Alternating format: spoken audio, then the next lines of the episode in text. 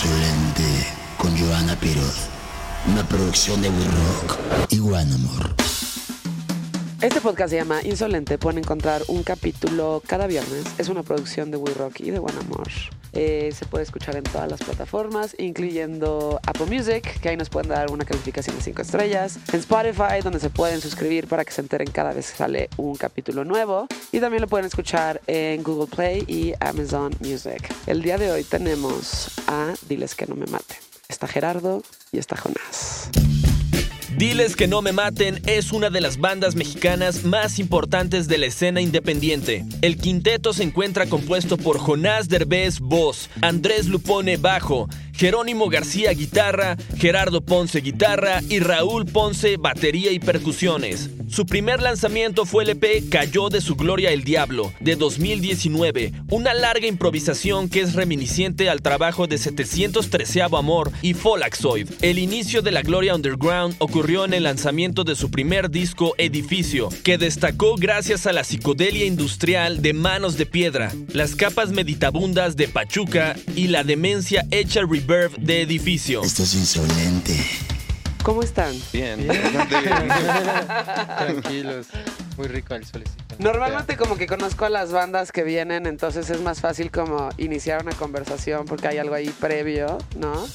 Este, y de repente me tocan bandas como ustedes, que ya son como la colita de lo que queda del 2021 de todos los podcasts que hemos hecho, que ya vamos a cumplir un año. Y es como empezar de cero. También absolutamente. nosotros somos especialmente incómodos. ¿Ah, sí? Sí. ¿Por qué? Pues para hablar no nos gusta tanto, no, Ah, ¿no? no lo hacemos tan bien. Pues a lo no, mejor no sí lo nos gusta, bien. no nos gusta hablar de nuestra propia música, pero sí, sí de la música de los demás. Sí, eso es cierto.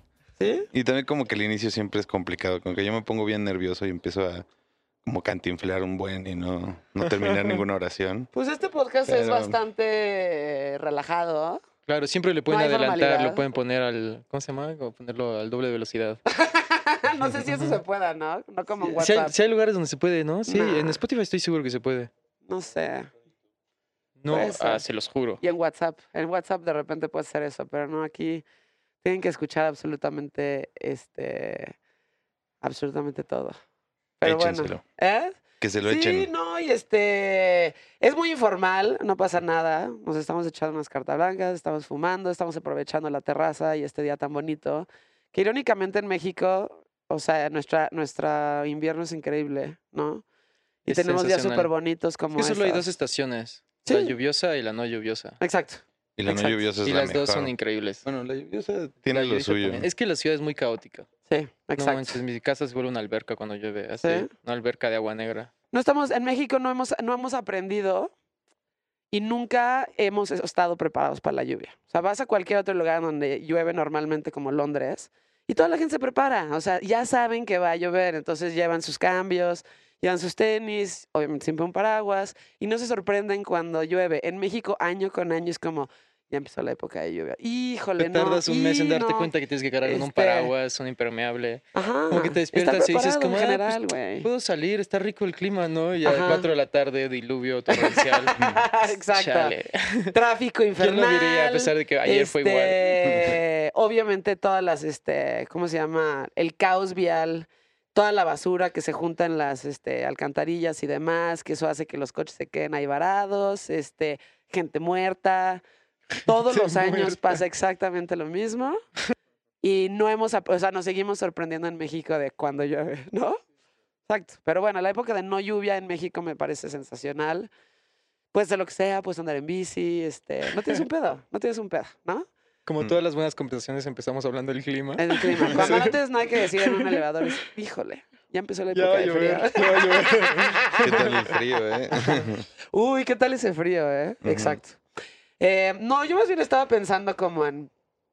O sea, yo los escuché la primera vez, creo que estaba con un amigo. De hecho, el, el- el que está, el- este muralista, de los que están viendo ahorita aquí en, en la terraza, estábamos en mi casa y hacíamos Spike estas- Disco, ¿no? Ajá. Hacemos como, hacíamos sesiones de, de música y estábamos poniendo música en mi casa, que es algo que normalmente hago, ¿no? Ponemos como, güey, ahora te toca a ti, pon algo nuevo, ahora te toca a ti, pon algo nuevo, pon algo que estés escuchando en este momento, ¿no? Y salieron ustedes, que no los conocía, esto fue hace que, pues, más de un año, y dije, güey, ¿quiénes son esos güeyes? Me dijo, ah, es una banda que se llama Diles que no me maten. Le dije, güey, está verguísima ese nombre, ¿qué pedo, güey? Y luego como que empieza a hacer este ejercicio de bandas que tienen nombres verguísimas. Que hay un chingo. Este, que dices, güey, es importantísimo es el nombre de una banda. O sea, es muy importante. Y si, y si logras como darle en el clavo y hacer así como pinche nombre de banda cabrón, como tipo los Dead Kennedys o los Misfits. Este, ya sabes, este. Roxy Los Music. Meat Puppets, ajá, Roxy Music, este. No sé, güey, hay un chingo de, No, de- buen. nombres chidos en bandas. Dios está muy chido, güey. ¿Eh? Dios, Dios. es un gran nombre Sí, para una banda. Ajá, este, y diles que no me maten. Digo, es complicado, pero es un gran se te queda en la cabeza. Sí, Pues sí, Como todo lo bueno es robado. sí, pues sí. No, más bien, todo es robado.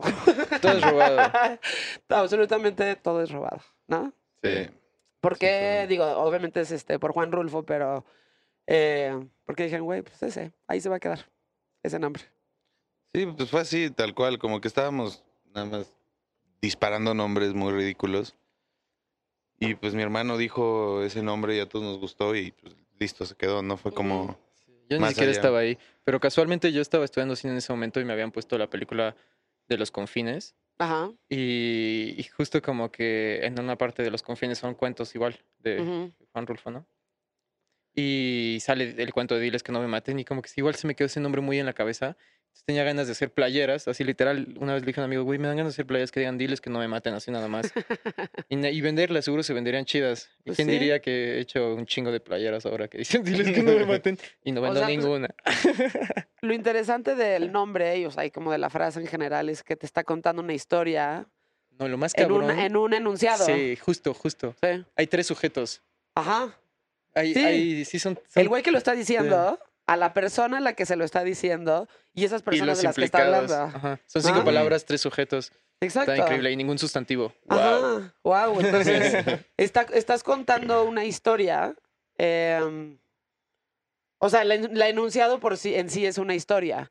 Y ya todo lo que viene después de eso es cosas que tú te empiezas a imaginar. O sea, quiénes son ellos, dónde están, en qué contexto, este, a quién se lo está diciendo, ya sabes. Entonces, te está contando una historia sin que sepas absolutamente este, nada, sí, nada previo. Y eso como tal es como, ya es interesante. Entonces te hace como suponer un chingo de cosas.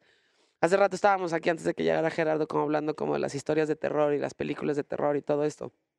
Y lo cabrón del terror y del suspenso, por ejemplo, es cuando todavía no sabes qué está pasando, güey, ¿no? Como todo, o sea, cuando empezó esta pandemia, todos estábamos aterrados, no teníamos ni puta idea qué iba a pasar. Todo lo que habías visto en películas de terror de ese tipo, como de sci-fi, en donde pasaban, o era un escenario posible, esto decías, no mames, eso jamás va a pasar. Pasó, y como que, güey, estuvimos encerrados. Yo estuve encerrada, encerrada, tres meses, los primeros tres meses.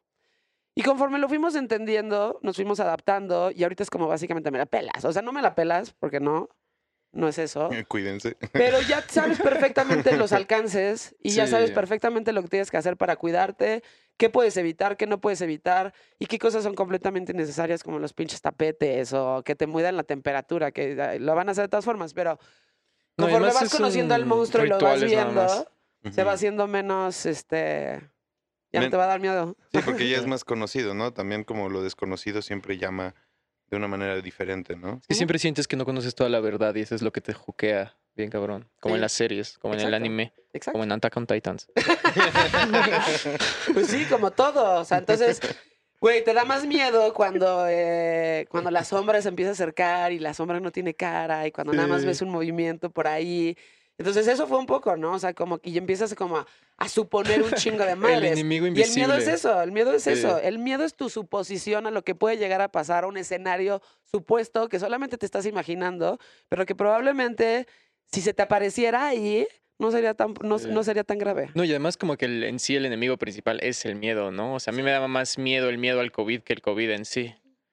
Y lo empiezas a notar, o sea, te empiezas a darte cuenta como neta es falso, o sea, como muchos de los rituales que hacemos en contra de la pandemia, pues son bien falsos, como que te midan la temperatura y siempre están mal los termómetros. Y neta, yo he salido que tengo 39 y es como de 39 o 32, o sea, así es como de, Sí. señor, estaría muerto y aún así me está dejando pasar al chilis. Además, porque ¿No? nunca, yo nunca he visto que le nieguen a nadie la entrada. No. Eh, Independientemente de la temperatura, es como, clic, ok, Sí. pásale, clic, pásale, ya sabes. Sí, sí, sí. Ujú. Los pinches tapetes sanitizantes no sirven de ni madres. No, ni. Sí. No, la idea de la gente que ve en tapabocas y se para a comprar un cigarro suelto, yo soy de esos, ¿no? O sea, vas Ajá. en la calle en tapabocas y dices como de, bueno, voy a comprar un cigarro suelto, que todos son 25 manos que han pasado por la cajeta de Chesterfield agarrado un Sí. distinto cigarrillo suelto, tú eres de ellos. Y luego te lo fumas y estás fumando y es como, no, pues no puedo tener tapabocas porque estoy fumando, ¿no? Exacto. Es como, ah, no pasa nada, pues estás fumando, está bien, estás bebiendo. Es como, estos rituales netas solo son como... Sí, o entras a un concierto y entras con tu pinche tapabocas y te piden, bla, bla, bla, y luego ya entras a un restaurante. Sí, es como traer corbata. Para ir al baño traer- tienes que ponerte el tapabocas, traer pero si estás saco, sentado adentro del restaurante, no. lo tienes que traer. Pero si vas al baño, sí. No, es Exacto. una nueva formalidad. A mí me encanta la, la idea de la, de la nueva neorma- la nueva normalidad, la- Sí. la neonormalidad, es algo así. Neonormalidad. Me, me encanta la idea, porque es eso, es otra forma de normalidad tan absurda como la anterior, pero es nueva, con nuevos, nuevos rituales muy simpáticos que tenemos Pues, que cumplir. Digo, no sé si simpáticos, O sea, son simpáticos y los pero miras ya, lejano. o sea, a ver, hace no mucho tiempo no te puedes imaginar un, o sea, un escenario en donde todo el mundo te- tuviera cu- cubrebocas. No, para nada. La neta. A mí me da miedo la neta que se quede. O sea, que, o sea, como que siento que en México nos puede pasar muy fácilmente que como ten- como que no lo hacemos, siento que la gente se pone el tapabocas no porque se esté cuidando, sino porque la gente los va a mirar mal de que no tengan tapabocas. Y todos estamos, todos estamos motivados por esa misma situación y todos somos los mismos que están juzgando al otro. Y entonces siento que no importa que pase el COVID, que todos estemos vacunados, que ya no es, o sea, la gente va a decir como no, no, no tengo tapabocas porque van a decir que tengo... Te siento van a que regañar. siento que la va, va, es una nueva prenda que vamos a incluir en nuestra vida. Pues sí, güey. Y me parece horrible, por eso yo me lo quito todo el tiempo. Yo no lo veo tan mal, fíjate. Yo creo que no está mal usarlo como en lugares muy públicos. Sí, hay Tipo lugares el donde está transporte público me parece una Se buena idea. agradece, en el transporte público se agradece un poquito. Y la gente que te sirve en restaurantes me parece que es buena idea que traiga tapabocas. Porque güey, está hablando, güey. O sea, Pero es que están lo, hablando. lo feo es que estás... en cualquier momento o sea, si tu tienes un trabajo de ocho horas y tienes, tú eres mesero con un Sí, tapabocas sí ocho horas, cabrón. O sea, respirar tu propio dióxido de carbono está horrible, la neta, hagas lo que hagas. Entonces, Pues sí, güey. Pero es como, no, pues, no, no sé, pues si estás como en contacto con muchos alimentos, ¿qué tal ya en nuestra plática? Si estás en contacto con muchos alimentos. hablando de digo, música, lo, lo aquí, ideal sería que no le escupieran a tu comida.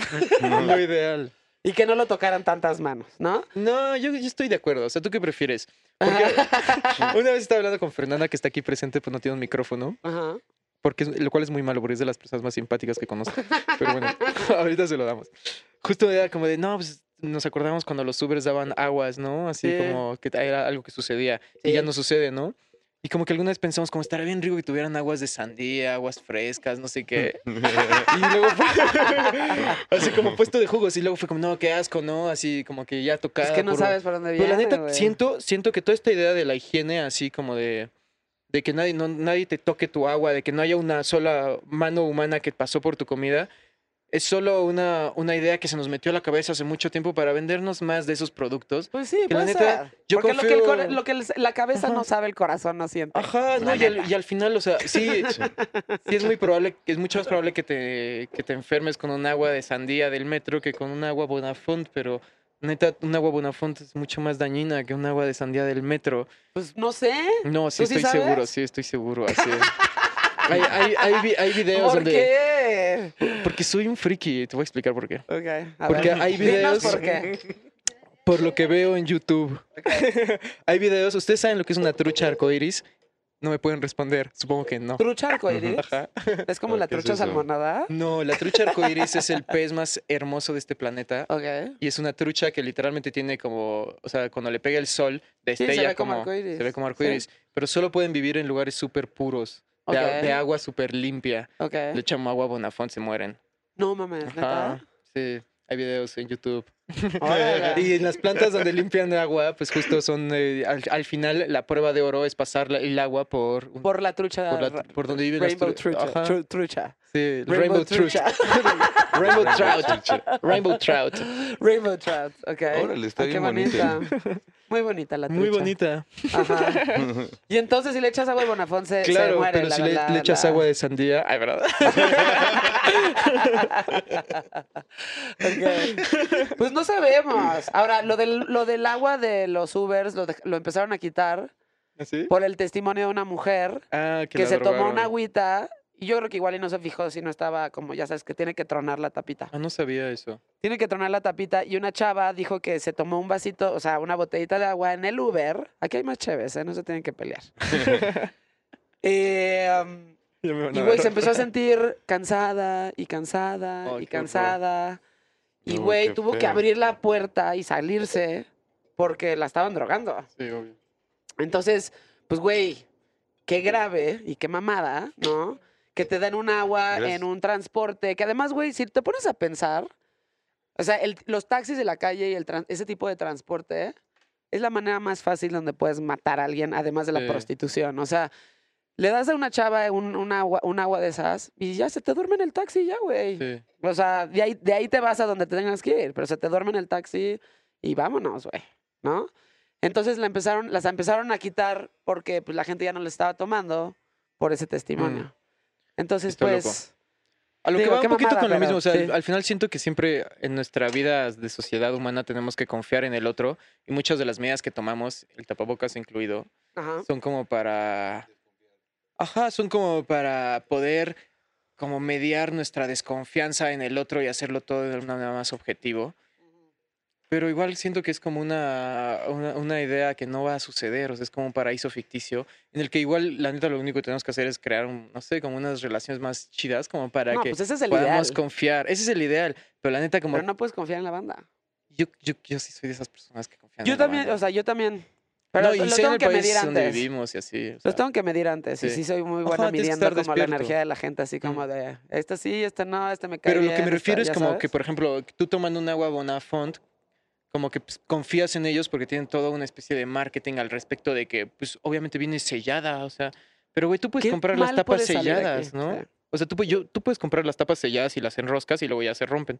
Sí. O sea, es lo mismo, o sea, confías en mismo. alguien, confías en alguien que se inventó una idea de cómo es que está seguro este viaje. Claro. Como confiar en que si te miden la temperatura no te va a dar COVID, o sea, es solo estás como haciendo un ritual de confianza que realmente no es efectivo. Pues como el ritual de confianza de vacunarte, güey. El ritual de confianza de vacunarte. O sea, no Está es una ese. cuestión de si quieres o no quieres. Es como Mm. tu compromiso social para Sí. que no se propague un virus que puede ser potencialmente mortal para muchísimos humanos. Entonces, sí, mucha gente está en contra de eso porque creen que están protestando contra las farmacéuticas y este complot que se está haciendo en el universo, ya, ya sabes.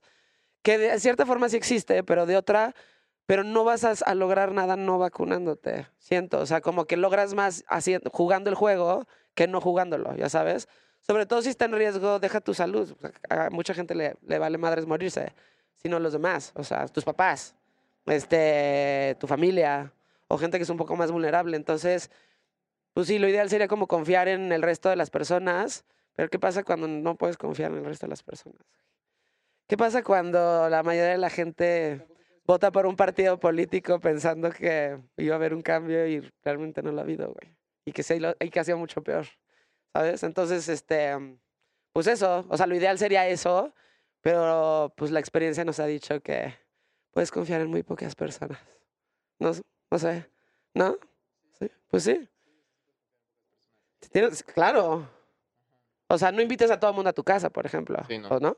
Sí, no. Exacto. Ya no. Digo, Ya sí, no, ya no. Y- Aprendes. Y También. este, yo soy muy cuidadosa, por ejemplo, de la gente que invito a mi casa, porque sí siento que de repente puedes traer ahí cosas que no necesariamente quieres adentro de tu casa. Y conforme vas creciendo también, y a lo mejor un poco más aunado al tema de la música, güey, es que tú no te puedes sentar con alguien a escuchar música. No, to- no con todo el mundo. No con todo el mundo. no con todo el mundo. Y Es no todo el mundo te va a decir, oye, este, aquí está este pedo, escúchalo, te va a Sí. gustar. ¿O sí? Pues No. yo, hago, el- yo hago el intento mu- muy cabrón. Siempre que alguien me manda música, procuro escuchar el disco que, de la rola que me mandan completo. Ok. Como que tengo esa como Es clavadez. que te escuchas. Y pues la neta sí confío mucho en la gente porque más que... Es que más que comparta con la gente el tipo de música, me interesa también como cuál es su ficción de la música y como qué lo envuelve de cada persona. Cada persona tiene como su historia musical muy clara y cómo, cómo se mide mucho él como individuo dentro de lo que escucha. Entonces también es interesante. Si alguien te muestra una rola, de cierta manera te están mostrando una visión de lo que tienen dentro. Aunque Claro. no entiendas el imaginario de esas personas, como que sí tiene algo que es que le pertenece, que puedes compartir o que puedes saber que es parte como de su experiencia de vida Sí. dentro de esa expresión que es como muy bonita porque Es que todo la, tiempo la música música. resuena con las experiencias de cada persona y como que la, cuando la gente te muestra la música que escuchan íntimamente, porque también hay música como para escuchar íntimamente, hay música para escuchar a todo, con todo el mundo, ¿no? Y es música, también música para no escuchar, o música para nada más bailar o para echar la fiesta y así. Y Sí, Entonces como que claro. te enseñan mucho de las experiencias de las personas cuando alguien pues, te enseña una rola, no solo suya, una rola que le gusta, ¿no? Exacto. Y que le gusta porque que resuena algo con, con ellos muy cabrón. Sí. Digo, imaginándome que ustedes son personas musicales completamente, ¿no? Que yo también lo soy. Digo, no es como que no puedas tener amistades que no les gusten la música, pero casi, casi que sí. O sea, sí es un, sí es un requisito. O sea, porque sí forma, o sea, sí forma una parte importante de mi conversación con muchas personas. Y no tiene que ser como música que yo considero que es buena o mala, porque eso es completamente subjetivo. Eh, pero sí genera una conversación que te da un preámbulo o un, un- un insight del tipo de persona que es, ¿no? sí, claro. Entonces, sí vas basando tus relaciones y muchas de tus amistades en el tipo de música que escuchan. Sí, un, pues, sí, un poco, un poco sí, pero también como que. o Pero sea, también se siente chido cuando te cae bien alguien que no tienes un exacto, solo como yo gusto tengo musical. amigos que no tienen el mismo gusto musical que yo y también me parece bien valioso porque me hace darme cuenta que no hay una verdad en, en los gustos, como dices, que no hay algo bueno y malo. Sí. Y está bien interesante. Justo en, Di- Sí. en Diles los, los cinco tenemos gustos musicales que, que no compartimos a veces ninguno en algunas cosas y, y habi- y habitamos, Sí. ¿sabes? Como hay cosas como muy personales mías que sé que ningún, ninguno de los cuatro va a entender Como Silvio y que les Rodríguez. guste. No, no como Silvio, pero, o sea, pero justo como que cada quien tiene algo que los demás como que se hartan muy rápido y para esas personas son, es bien importante, ¿no? Sí.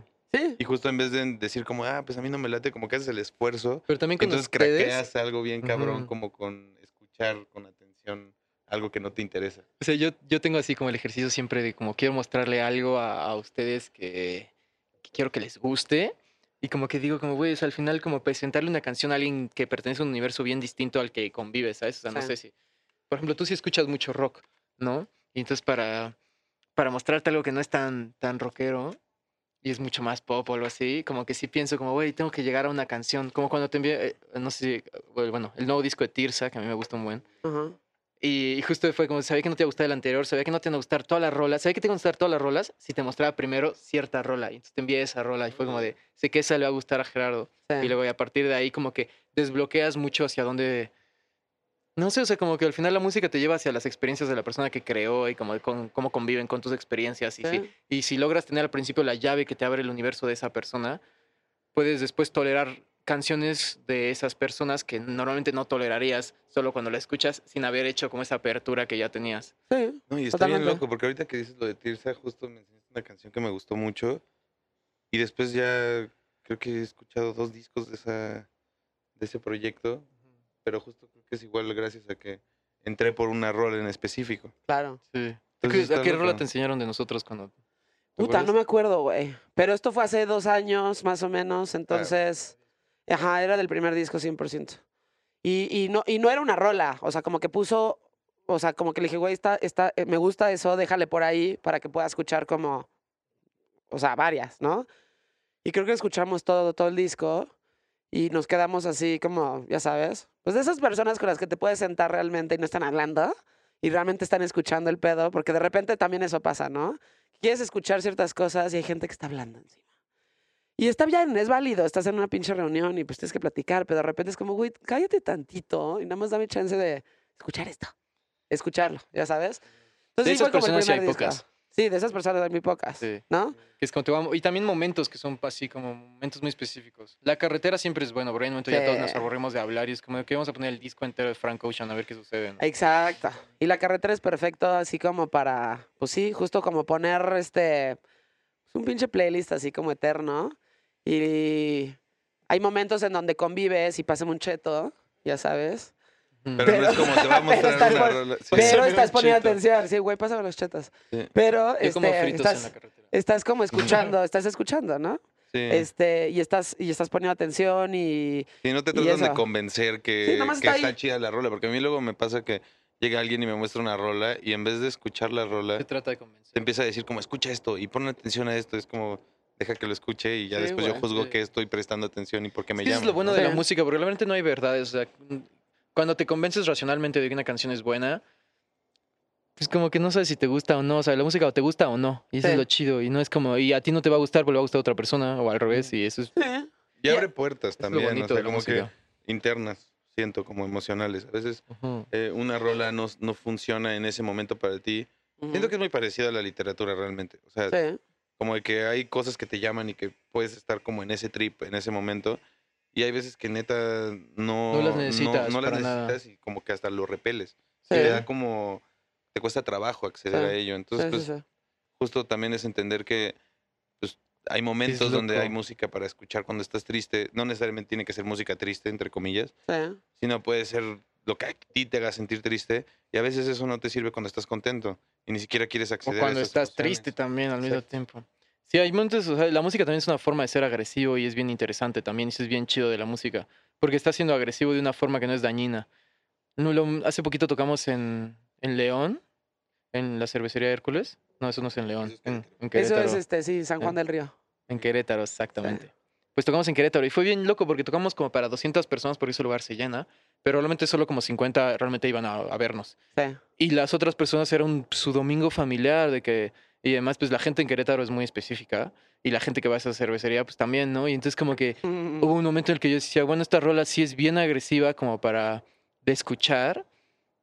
Si no la viniste a escuchar, si no la querías escuchar, ¿no? Pero tampoco yo no me voy a cohibir en ese momento. Y fue como, va, pues voy a cantar vanidad con todo el pulmón y toda la, sí. toda la sangre que requiere para un montón de gente que quisiera no estar escuchando esa rola. Pues quién sabe. O sea, ¿Quién sabe? Pero estoy seguro Pero se que siente, se sea, sí, sí, se siente. eh, hoy estaba reflexionando eso sobre la gira y me pareció bien chido que, que fuimos a lugares que no son tan de ciudad como el, como el, el- el DF, o sea, en, en cantidades masivas, y que había canciones que se sentían, se sentía que no iba a haber conexión, o por lo menos yo sentía eso, me daba esa Ok. sensación, como que sentía que si había una distancia como en ciertas cosas que hacíamos, que son difíciles de entender si no estás viviendo en el contexto en el que estamos.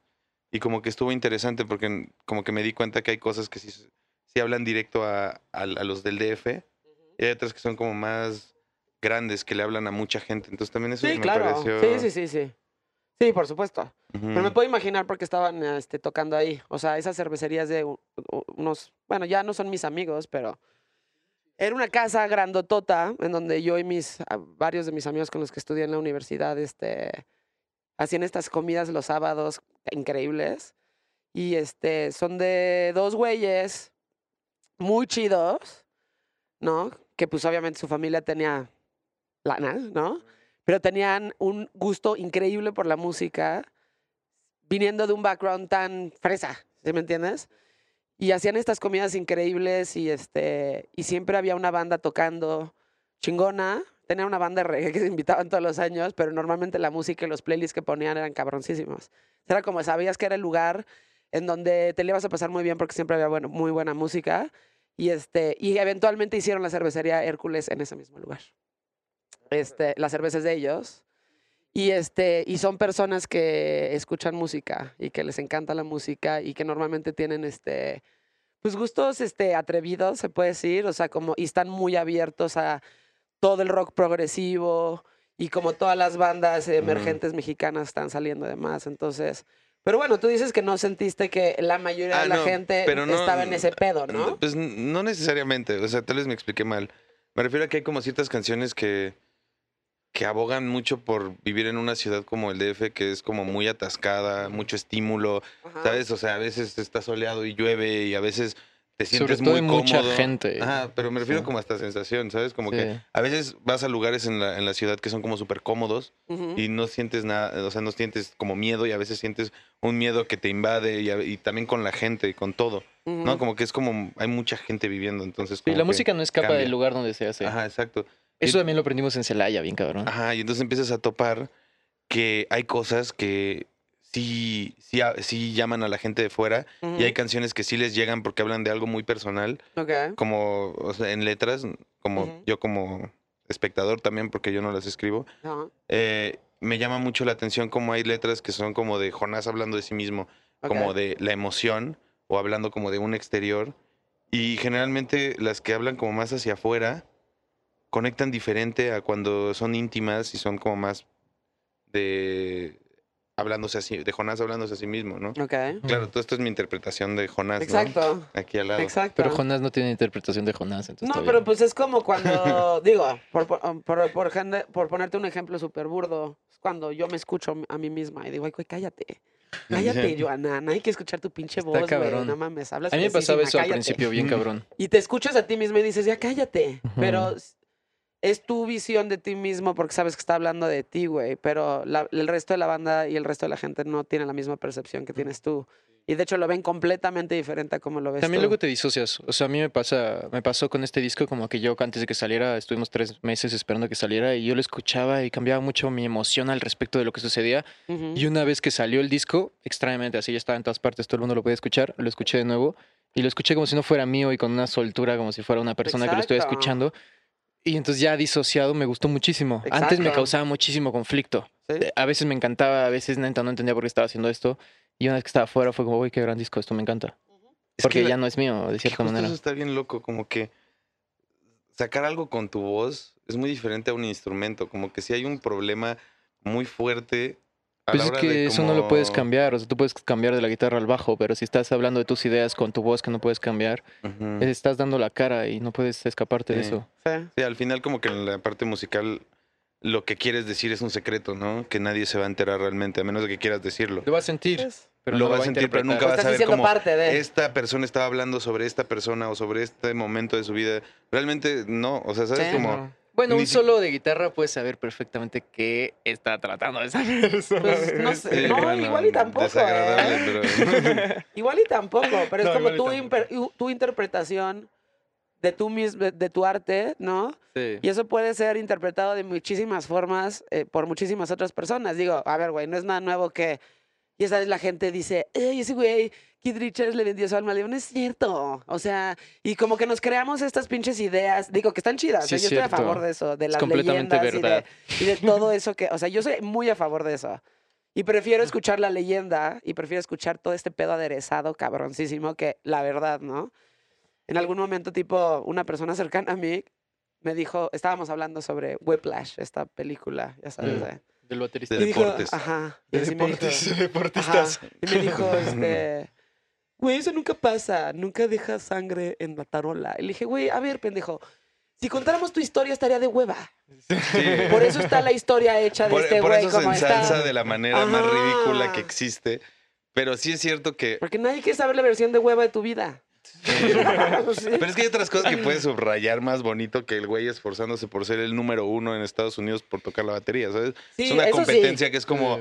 Ni que, que te echan a un lado la parte más importante de la música, que es como... ¿Qué Pero siento que de sientes eso y qué trata sí, De eso- trata la película. Un poco, pero... Pero también sí Y es... de- Pero y de- la otra parte de- como de, del güey empeñándose en hacerlo es muy estadounidense, casi Ajá, militar. exactamente. ¿Sabes? Sí. También Es- suena propaganda muy cabrón. Entonces, Exacto. sí. Como Yo- de, como de, güey, nunca vas a lograr lo que quieras hacer si no te rompes la madre y si no dejas sangre en la tarola. No es cierto, güey. Tampoco.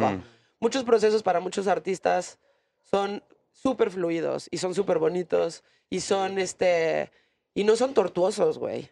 Y salen cosas igual de bonitas que la gente que sufre, y, y- pero este es, es- es este discurso como muy americano de, güey, este, como esto de, es que si aprendes a hacer tu cama desde un principio todos los días, vas a tener disciplina. No es cierto, no es cierto, Sí. güey. O sea, cada quien, güey, cada quien Sí, sabe en qué, cómo- su vida. en qué orden pone sus cosas, güey, Claro. ¿sabes? O sea, pero esa es la propaganda como gringa de, ya sabes, este, you have to be like, uh, you know, like- eso, Sí. no, güey. No, me es siento- vivir la No, idea, la idea de alguien más. Oh, just the best. Vivir la idea que alguien más Sí. tuvo de ti.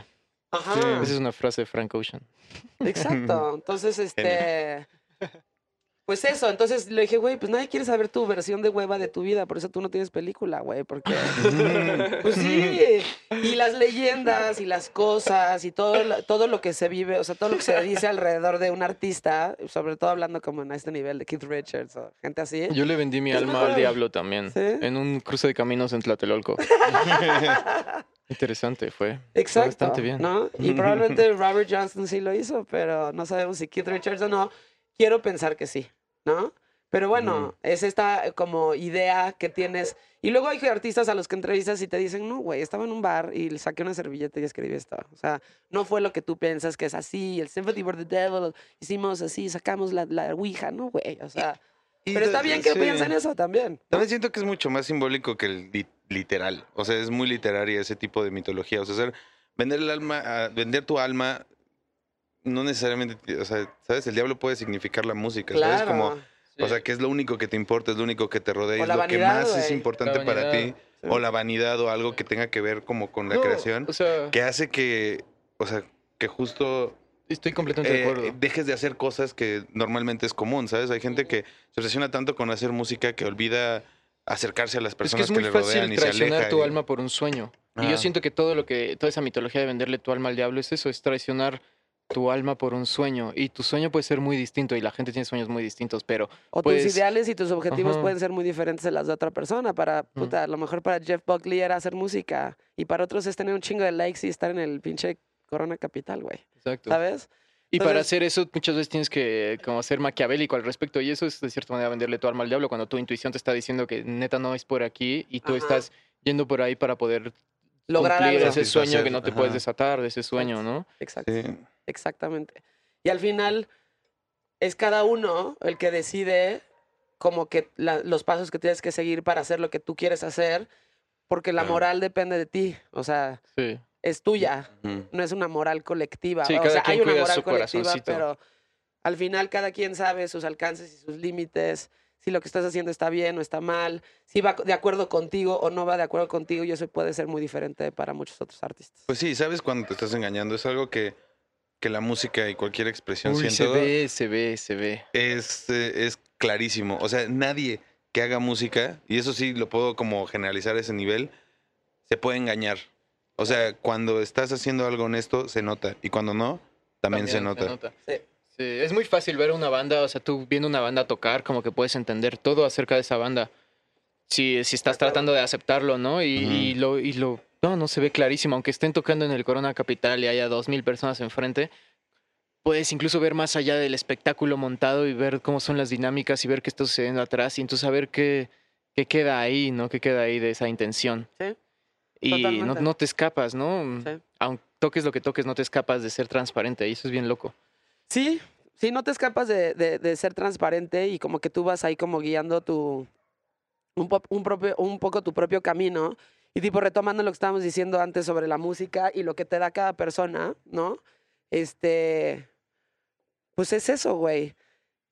En el arte en general, pero por ponerlo en un ejemplo mucho más específico en la música, si lo consumes suficiente y te vas abriendo, porque sí pasa, cuando escuchas un género que no es el que normalmente escucharías, o una banda que normalmente no escucharías, o cosas que normalmente no escucharías, y esto aplica para el arte, para la literatura, eh, para el arte visual, para todo. Si te fuerzas a ver cosas nuevas, automáticamente como que tu cerebro rompe cosas, tu mente rompe cosas adentro de sí mismas y te vas acostumbrando a ser un poquito más exigente con todo lo demás que consumes. Entonces, puta, cuando llevas escuchando música desde que estás súper, súper, súper chavito, es muy fácil discernir entre las cosas que tienen intención y las que no. Y las cosas están bien hechas o no. Independientemente de que el género o, o que la gente diga, esto es bueno, esto es malo, sí sabes discernir muy bien entre algo de calidad y algo que no Ujú. tiene calidad. Aunque tenga muchísima producción. Ajá, Sí. 100%. Sí le ¿no? puedes ver el alma a las cosas. Totalmente. le- le- y le tienes que ver el alma a las cosas. Y hay este, música muy básica con mucha alma. Y hay cosas súper producidas y ya sabes, un chingo de dinero y demás, que se sienten completamente desalmadas. Y yo creo que eso resuena mucho en el como, pues, güey, en esto que, que eventualmente se puede llegar a convertir masivo, güey. Si le resuena a muchas personas, a tantas personas, para mí es, es algo que no está tan elaborado en el sentido como medio espiritual, ¿sabes? Entonces es más fácil que llegue a muchas otras personas que a las personas que ya tienen como mucho más experiencia, ¿sabes? Y por eso de repente puede ser algo súper, súper, súper masivo, porque entre más masivo es, es que es mucho más fácil de entender. Pero ¿Sabes bueno, si ahí yo, ahí sí yo siento que estoy en desacuerdo un poco. O sea, yo siento que hay dos maneras de hacer pop muy cabrón. Una es, una es como la que sería que algo se vuelva pop a través de que mucha gente lo entiende y le gusta y luego muchas veces es inexplicable. Y es lo chido, lo que me gusta, a mí me gusta mucho del pop es que no tiene género. ¿Sí? Y entonces constantemente se innova porque algo se vuelve completamente popular, ¿no? Y muchas veces eso no lo puedes explicar porque eso se volvió en ese momento popular y muchas veces por eso. Y otra, que es la, la que conocemos y siempre juzgamos, que es la... Hay una manera muy fácil de hacer algo lo que tú quieres Sí. que suene por todas partes. Y requieres dinero y requieres un crew y una industria que te va a ayudar a que eso suceda. Entonces como que hay, hay, esas, hay esas dos. O sea, yo siento que ser... em, o sea, ser simple no es lo mismo que ser simplista. No, Y cuando para nada. tienes la oportunidad de ser simple con un mensaje que llega desde tu corazón y le transmite a muchas personas, puedes crear un culto. Exactamente, puedes generar un culto. Pero por lo menos en un principio, por lo menos cuando están, o sea, una banda en un principio, ¿no? No, no lo que es ahorita Pink Floyd, sino que a lo mejor lo que era en un momento, por ejemplo. ¿no? Yo creo que llegaba no a, la, no a la masividad a la que es ahorita, pero llegaba la gente a la que tenía que llegar porque justo era la gente indicada, güey. ¿Sabes? Sí. Eventualmente se volvió súper grande, pero yo creo que las cosas que se vuelven ma- masivas es porque son mucho más fáciles de entender que las que son Pero ha habido complicadas. muchas cosas, no sé, Miles Davis era el más pop en su momento, ¿sabes? Y no Sí. era tan sencillo. Ahora no nos parece Pues no, tan sencillo, pero en ese momento Miles era... Davis se volvió el más popular, pero yo no sé si en el momento Pero sí, haya el- sido el, el más sí, popular. Blue, por algo lo estaba firmando en No, el Kind of Blue es la cosa Es más popular más del jazz. popular. Es el, Y es muy sencillo Es el también disco de entender jazz de más cierta vendido a manera. nivel Ajá, sí, mundial. exacto. Sí. Entonces, como que también. eh, o sea, y también como ves la, la, la discografía de ese güey, y los Sí. últimos están más complejos que los primeros. Exactamente. Y, Y, ese era no es el un más monstruo. vendido, güey. y era un monstruo, Sí. ¿sabes? O sea, la gente iba a verlo porque, porque había algo bien honesto en lo que hacía y era como bien fuerte.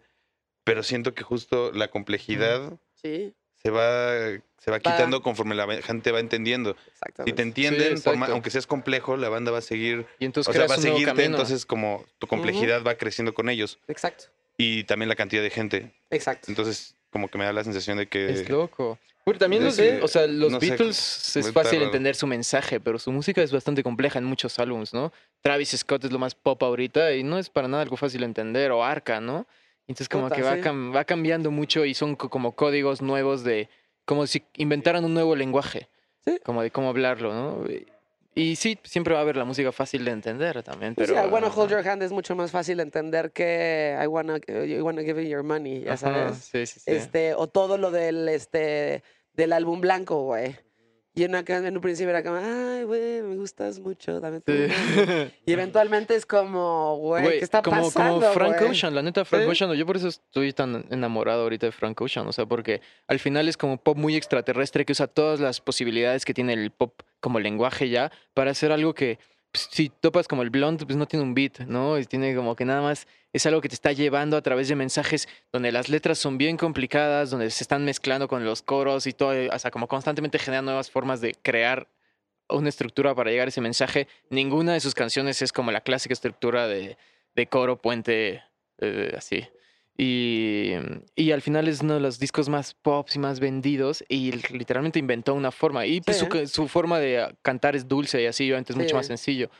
Pero pues igual, o sea, cuando, cuando el pop era cantar de una forma así de los desde los riñones, pues también Al era hacer eso, lo ¿no? que hizo Frank Ocean también es estás en un mini nicho, Ujú. ¿sabes? Porque sí está haciendo pop, pero no es tan pop como The Weeknd, güey. No es ¿Sabes? tampoco O sea, como The Weeknd.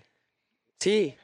Ajá, entonces, él está en un nicho muy, muy específico de cosas de muchísima calidad, eh, que a su vez son muy populares, y eso es lo más difícil que puedes llegar a ser. O sea, ser popular y al mismo, y al mismo tiempo como mantener un estándar de calidad. Eso creo que debe de ser como lo más difícil que puede ser como artista, ¿no? Este, pero pues claramente no tiene, o sea, no sé, güey. Este, Anderson Paco, ya sabes, este, que está con Bruno Mars ahora, que también es muy talentoso. Este, No, creo que tenga el grado de complejidad que tiene. Frank Ocean. Sí, no. No sé, o que tiene Mos Def, o no sé, o sea, ya sabes. Y hay muchas este, formas de ser complejo, ¿no? O sea, por Sí. ejemplo, pensando como en, en Kendrick Lamar y en, Sí. y en Ese es un gran West. ejemplo, por ejemplo. O sea, por ejemplo. son dos ejemplos de una complejidad bien distinta. Y los dos son muy complejos y los dos son muy buenos y uno de ellos es un imbécil, ¿no? y sin embargo hace una música sensacional. O sea, como que la combinación es como de... mm, Como que siempre hay algo ahí, no sé. Sí. O sea, en la música, como sea, todas las canciones siempre están dejando ahí algo que es importante y que te das cuenta. O sea, y para mí la música pop, a mí, o sea, no sé, para mí significa mucho la música pop, incluso aunque sea simplista, porque, porque la gente se lo aprende, porque la gente lo repite y entonces te- también te da como un panorama de qué es lo que, qué es lo que la gente siente, porque tampoco es que puedas, no puedes mentir, ¿sabes? Si toda la gente está cantando las canciones de Desamor de Bad Bunny, sabes que todo el mundo siente un poco eso en su corazón, ¿no? Obvio. Y entonces te das Sí. cuenta que es, es esto existe en nuestro panorama. Y entonces también es bien bonito darte cuenta de eso. Y yo a mí, me- o sea, a mí me encanta el pop y me encanta la música compleja también. Sí. Entonces como que pues, siempre... Pues algo tiene que ahí. resonar siempre. Ajá, O como sea, el que- amor ajá, Es algo muy común. El Sí. desamor es más común. Más común. Este, sí. ya sabes, este. Güey, si tuviéramos que dividir de qué se trata todo, Sí. es de Yo amor siento- y desamor. Yo siento que la única diferencia así de lo que hace que las canciones sean pop y no pop, porque pues, hay, hay muy, no sé, siempre hay teorías, pero yo siento que como que el pop exalta al individuo que la hace. Y, Sí. y es la única cosa que caracteriza al pop. Sí. Fuera Que de hay eso, una, hay una personalidad. hay una personalidad que es exaltada y entonces todos amamos o deseamos o queremos ser, es como el héroe en una Sí, película. claro. Y, y ya, fuera de eso, la, otro tipo de música es la música como dividida entre los individuos que las hace o individuos que logran salir de su individualidad para hacerla. Pero eso es lo único que siento que es la diferencia así, entre pop y Pues, no pop. Pues, Básicamente que genera uno comunidad y, la, el otro como que... No, el otro ¿Crea también genera mucho. Es que no genera, Como o sea, imágenes. El pop crea como. No sé, o sea, si tú. Sí, imágenes. Y el otro Como- le da más peso no, pero me Como, como que yo siento que hay- como la idea de como la idea de un héroe en una película, ¿no? O sea, como que yo siento que la idea del héroe en una película es que tú lo puedes, o en una historia o lo que sea, tú lo puedes de cierta manera, deseas interpretarlo, deseas ser esa persona, des- quieres ese poder. Y en el pop existe eso, tú ves a quien tú quieras, a Justin Bieber, a The Weeknd, a quien seas como una persona que tú quieres, de cierta manera, poseer, no, no como tener, sino como ser esa persona, ¿no? Aspiracional. adquirir, ajá. Porque, Sí. porque lo deseas y es, y es algo bien humano. Y hay mucha música que no te va a permitir eso, ¿sabes? Porque no hay un principal intérprete. Que es, por ejemplo, una, no sé, una orquesta de cámara y llega el primer violín invitada o una chica que va a cantar y que es hermosa y todo el mundo quiere, quiere ser ella, ¿sabes? Y eso me parece pop. Pero hay mucha Sí. música que no me parece pop, que es más buscando una trascendencia del individuo y no me parece que esa sea mejor que la primera. Sí, me parece que es otro tipo de música Sí. en el que te pierdes ahí, ¿no? Y entonces como que es la música entrándote por otro canal que no es del, del deseo de ser la persona que la interpreta. Pues sí. Siento que es eso, así, ese es mi viaje a mí. No, y hay como posturas pop, como existen posturas punk, Ajá. ¿sabes? sí. Y hay cosas que. Pero el punk no tiene esa misma sensación, o sea, Exacto. tú ves a un ídolo punk y es un ídolo pop. A Sí, pesar de que sea sí. punk, ahí y en la orquesta lo ves también y, y se mantiene eso. Y no Sí. lo vas a ver en otros tipos de música donde solo está ahí para que, para que fluya el trance. Sí. Pero yo creo que sí, son, son como estilos. Independientemente de los géneros, son como posturas o estilos. Y hay estilos pop, como hay estilos punk, como hay estilos como rockeros, ¿sabes? Y trascienden el tipo de música o el género de música y más bien se enfocan como en la personalidad o en esta persona, ya sabes. Y se quedan además ahí, o sea, son este, cuando ya lo logras hacer muy, muy bien, pues es como completamente atemporal. O sea, Snoop Dogg ahorita puede hacer banda Sí. y sigue siendo Exacto. pinche Snoop Dogg. Y sigue siendo la misma figura que era antes. o sea, es- porque Y eso nadie es lo, lo que cuestiona, güey. No, para nada. Al contrario, es como, ya ni siquiera preguntas si está bien o no. Si es de Snoop Dogg, dices que está bien. Sí. ¿No? Y eso está chido, llegar a eso está de estar cabrón. Trata de volver loco. Pues quién sabe, pues, güey. Ya no te cuestionas tanto de lo que quieres ser y más bien haces. No, yo creo que esos güeyes también se malviajan bien, No. cabrón. O sea, se dan cuenta de que todo lo que tocan es oro y por qué, ¿sabes? O sea, justo eso. Ah, claro, el, el hype puede confundirte y decir como, ah, entonces ni siquiera importa, eso, ni siquiera importa Así, quién soy. Sí. porque lo importante es que estoy aquí y soy Sí. yo y no lo que hago, porque lo que hago vale verga y entonces lo que quiero decir y esa cuestión eso es lo que hace Kanye. West todo el tiempo y esa es la única No, postura pues es lo único inteligente. que hace Kanye West, Y es lo más grande de esa personalidad. Es como de, güey, él se está ju- jugando con nosotros. como de, güey, puedo hacer un disco tan horrible como Donda. Y van a ver todo 10 mil personas en mi listening party más, dos, dos millones, ¿sabes? Sí, Porque soy yo. Y porque puedo jugar a querer ser presidente. Porque es una. Porque la política también es un teatro parecidísima a esto. Entonces es como de, güey, pues puedo jugar a eso Yo también. creo que él es un artista y lo que está haciendo es un performance. O sea, no está Mm. haciendo... mu- Lo que sí le, reconozco es que tiene un, este... O sea, una biblioteca musical, una discoteca muy cabrona. O sea, su forma de curar la música que se roba es muy chida, ¿no? O la música que se roba es muy cabrona, ¿no? Pero él está haciendo un performance y su performance es ser esta personalidad endiosada, ¿no? Y ser esta persona que, que quiere dar de qué hablar en todo el tiempo, independientemente que su música puede o no ser una mierda o puede sacar de repente cosas brillantes o de repente cosas que no lo son.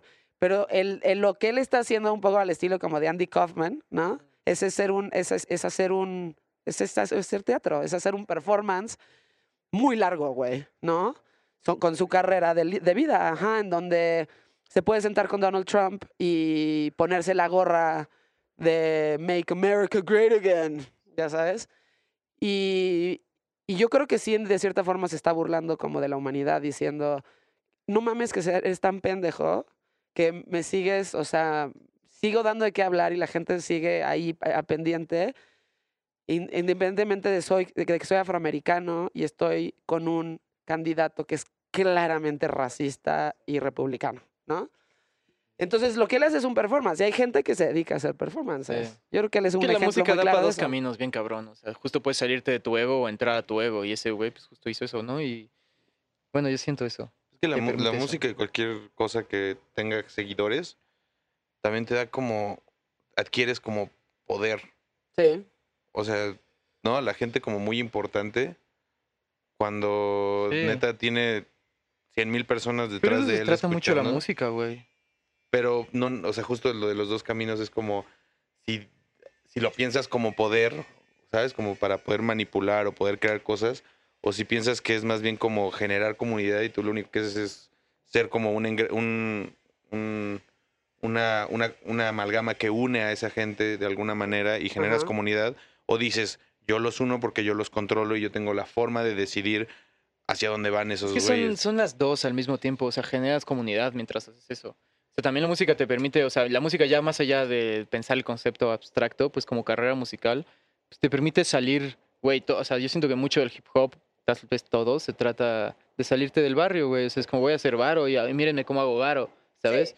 Y es eso, güey, y está, es completamente chido, ¿sabes? Y mientras haces eso te burlas y mientras haces eso generas comunidad y haces un buen de cosas. Te vuelves de cierta manera el líder de un culto a través de la espiritualidad que planteas en tus canciones, basada posiblemente en "Vi- nací en la mierda y me voy a salir de aquí. Sí. Y es bien chido. Un chingo de todo. Sí. Pues sí. O sea, del Porque sí es una igual. oportunidad dentro del juego social Porque que hay es la gente que vida. la tiene más difícil que otras. Sí, Ajá. claro. Pues Pero al final siempre ahí. salirte del entorno en donde estás, Mm. no importa qué Todos tipo de entorno sea. Pero eso 50 pasa de muchísimo ahorita. ajá, exacto, con la comunidad este, afroamericana en Estados Unidos. Sí, claro. Que pensábamos, hasta que llegó Donald Trump, que estaba O controlado. Aquí, o aquí si tú naces, si tú naces No, en un pueblo perdido en. Sinaloa te y aprendes a tocar el clarinete y resulta que puedes ser cabrón, tienes la oportunidad de volverte millonario y salirte de ahí, sacar a toda tu familia de la ignominia y llegar a un lugar donde, donde tienes un poco más de poder y la neta la historia de la humanidad es poder conseguir poder.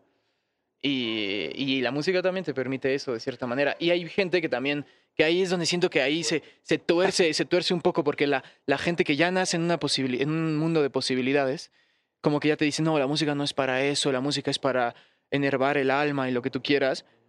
Pero, pues, pero ya naciste en un lugar donde tienes esa posibilidad, ¿sabes? Muchas veces. Y por eso a mí me parecen las dos súper válidas y súper chidas. Porque una te permite, sí, llegar a... O sea, no, a mí yo no veo diferencia entre lo que les decía hace rato en la, entre la solista de una orquesta de cámara y Kanye West. Te están, te están vendiendo un poco la misma idea dentro de un, un espacio social distinto. Pues sí, o sea, yo creo que más que una, una necesidad de tener poder es una necesidad de trascender. Y creo que el humano en general está buscando trascender. Lo, hace a través de teniendo hijos, güey. O lo hace a través de creando lo que o su trabajo. O hay gente que lo hace, pues, güey, de diferentes formas. Pero creo que como que en el subconsciente colectivo de todos está como, ¿cómo voy a trascender yo? ¿No? Y este... Y eso puede ser para muchas personas, pues, tener un chingo de hijos, güey. Sí. La neta. Y para otros puede ser, pues, güey, dedicarse completamente a su arte y, y, y que su Y mensaje... trascender por desapego también. También, exacto. Entonces, como que en general, pues el humano no quiere ser olvidado. Y no nos damos cuenta que somos completamente irrelevantes, además, al mismo tiempo. Completamente. Sí. Sí. O sea, yo siento que es cierto que también es como trascender, pero a veces como que va más allá como del futuro y de qué dejar, sino como cómo vivir una vida también. O sea, no necesariamente tiene que ser yo hago música para, no sé, para que la gente del futuro entienda que, que vivíamos, pero siento que también hay mucha, también existe esta posibilidad de, pues justo yo, a mí me interesa mucho la conexión con la gente y una conexión fantasmal porque pues al final nunca reconocemos esa conexión, nada más la suponemos. Ajá. ¿Sabes? Yo supongo que alguien escuchó Diles y conectó con Diles y creo pensando en ese público que jamás sabré si realmente están hablando con la música que hacemos o simplemente la están escuchando porque les llegó y les parece bonita, Ajá. ¿no? Entonces, como que también siento que esa búsqueda de, de conectar también es importante y va más allá de prevalecer o no en el tiempo, ¿no? O sea, es como alguien en el presente que se sienta similar a mí, aunque no lo voy a conocer.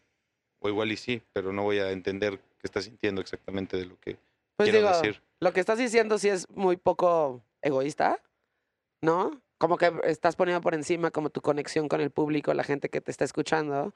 Ujú. No creo que sea una realidad para todo el mundo. O sea, yo creo No, que es como, sé. quiero que me escuchen y quiero que ser visto por ti. Al final sí es Ajá. egoísta porque es quiero que me escuchen para que sientan conexión conmigo, ¿sabes? A través de mi música. Quiero Sí. conectar. Pero quiero no, conectar. no, Sí. sí, no, sí. Pero Eh, es distinto nivel de egoísmo. Otro siento. tipo de egoísmo, pero igual. Que también hay cierto nivel de egoísmo, me parece que no está mal.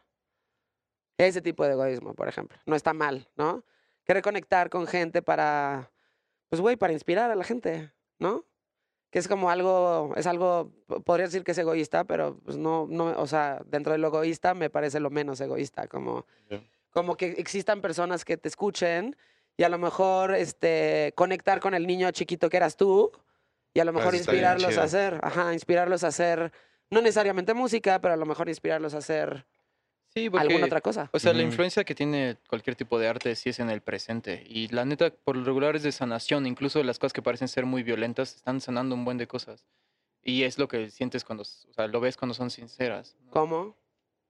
No sé. O sea, como, como la destrucción o como algo agresivo puede Mm, llegar a O sea, ser. porque yo siento que conjura mucho, o sea, conjurar en el sentido de que en lugar de que suceda, lo conjuras en una canción, Ok. ¿sabes? Y entonces tú tienes, o sea, tenemos muchas, muchos sentimientos muy violentos, muchos sentimientos muy atrapados y que sí llegan a tener salida en canciones de Travis Scott, ¿sabes? Sí.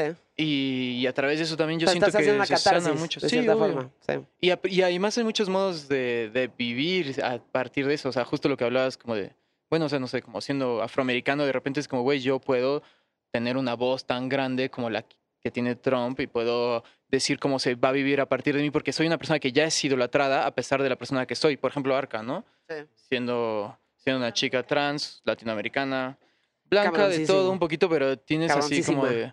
Tienes, tienes esa idea, ¿no? Como que a partir de que tú ves a una persona que está siendo no solo aceptada, sino idolatrada dentro de una forma de vivir, Sí. te das cuenta que es una forma de vivir a- que puedes tú también tener.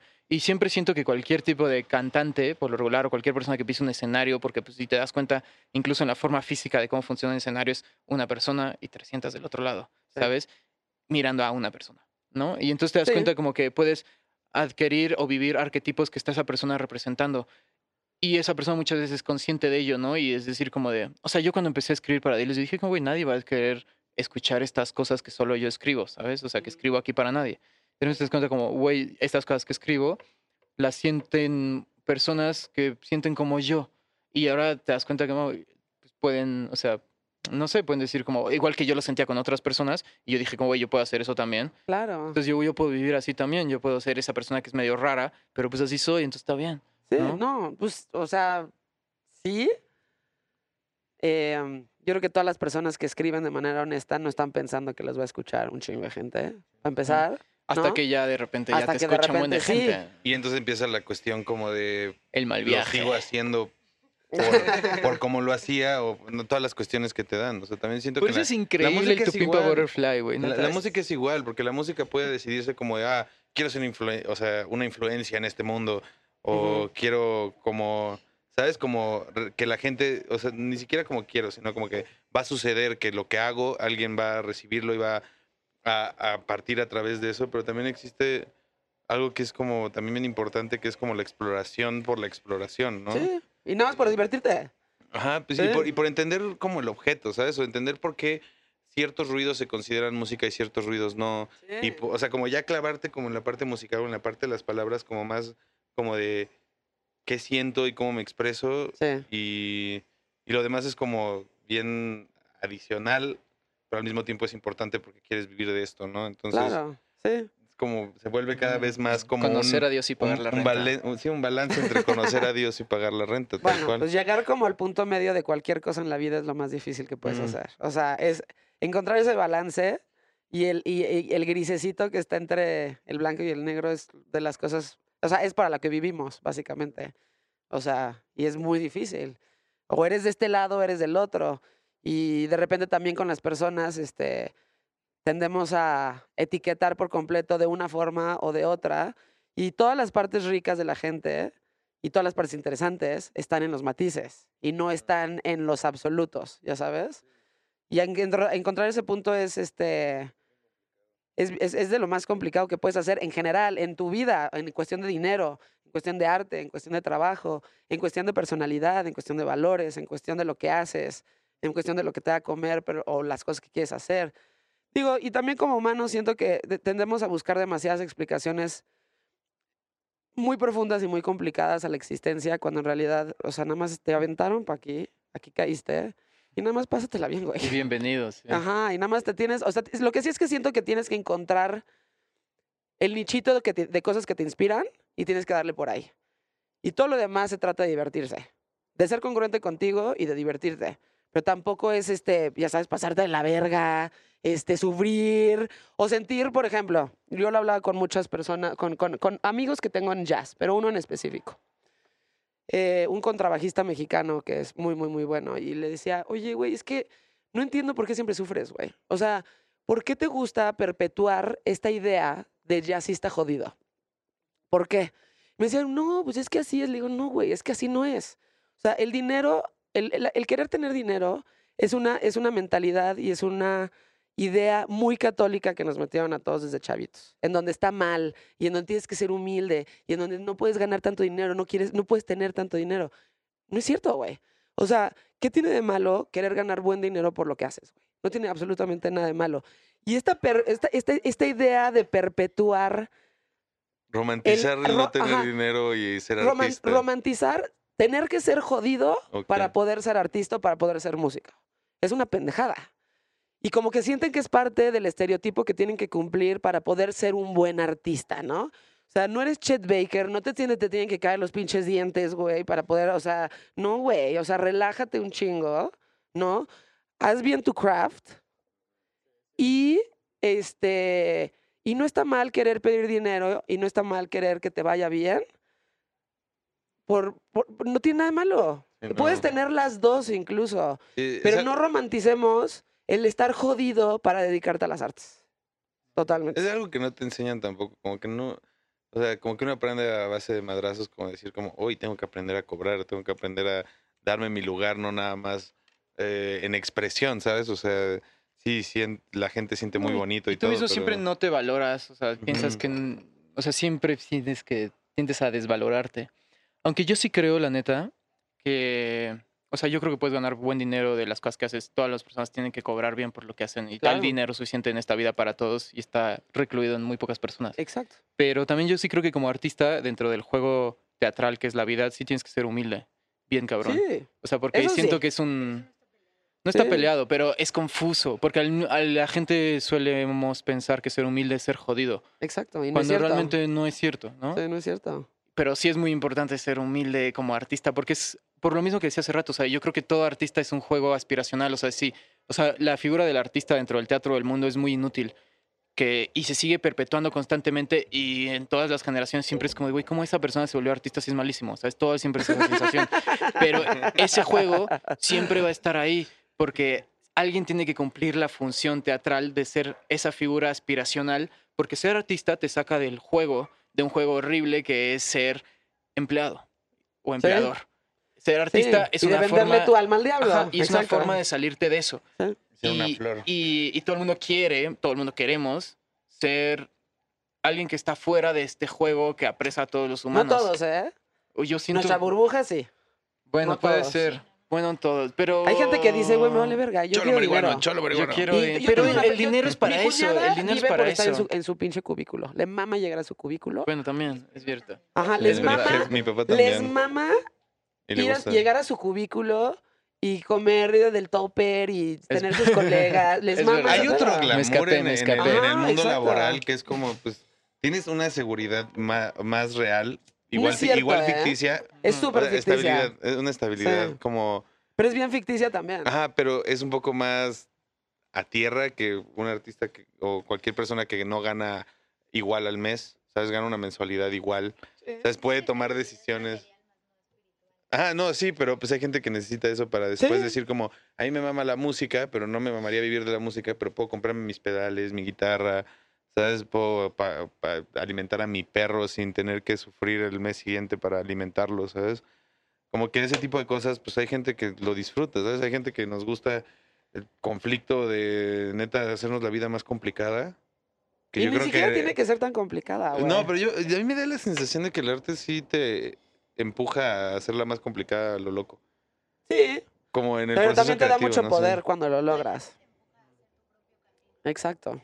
Eso es cierto. Sí, o sea, a ver, yo, yo tuve, yo antes de hacer esto, sí, yo antes de hacer esto tipo, pues tenía un trabajo corporativo. Sí, tenía un trabajo corporativo, por ejemplo, ¿no? Y empecé en medios de comunicación porque llevaba las relaciones públicas de una empresa de, de comunicación.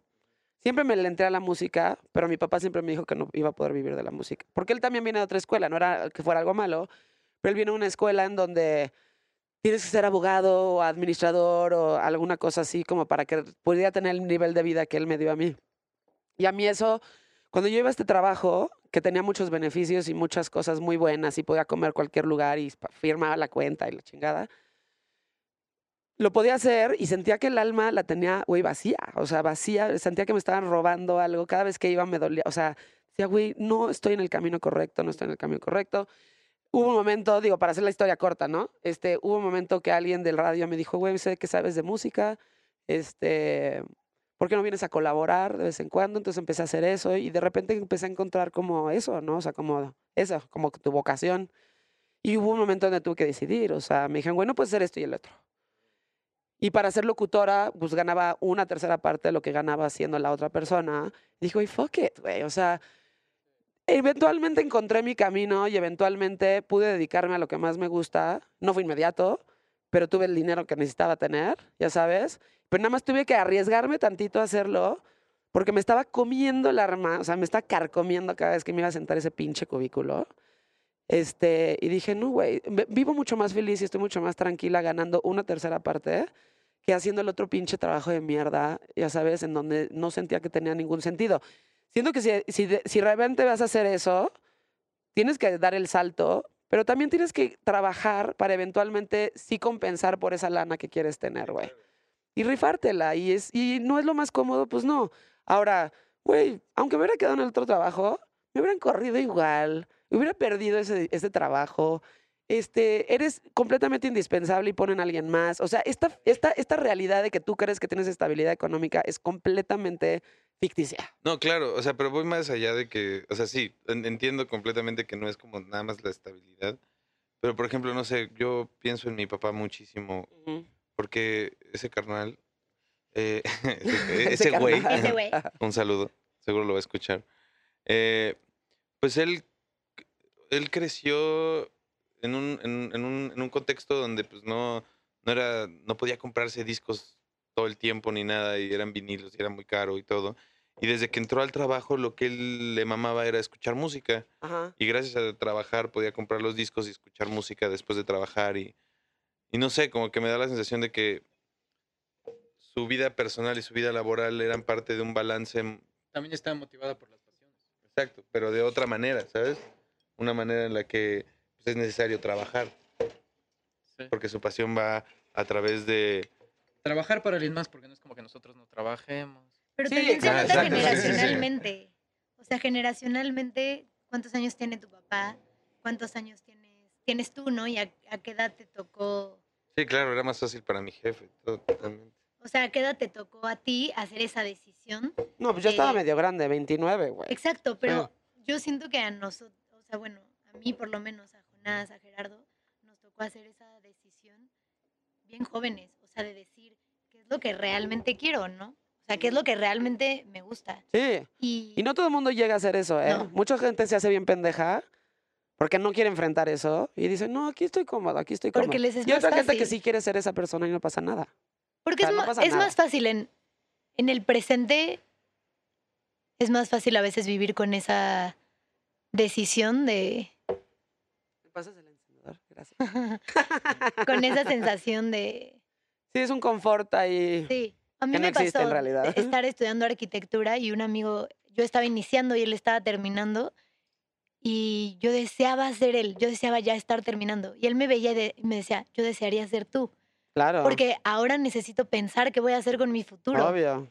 Y yo ya sabía, Yo o no sea, tengo que planear qué exacto. chingados voy a hacer después y yo de decía, esto. es que yo ya sé qué quiero hacer con mi vida, Ya, yo, sí. y no es esto.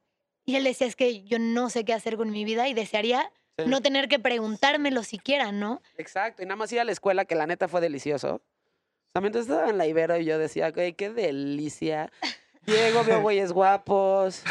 O sea, voy a estudiar, mis papás me pagan ser todo. estudiante. Y todo el mundo así, güey, empieza a trabajar desde antes. Y yo, no, güey, Y que no la neta, el mames, ¿qué quieres secreto- hacer eso? No. El secreto no es qué quieres hacer con tu vida, es qué quieres hacer con tu presente. Sí, por Porque, es- supuesto. o sea, para mí esa fue la razón por la que yo dejé la escuela.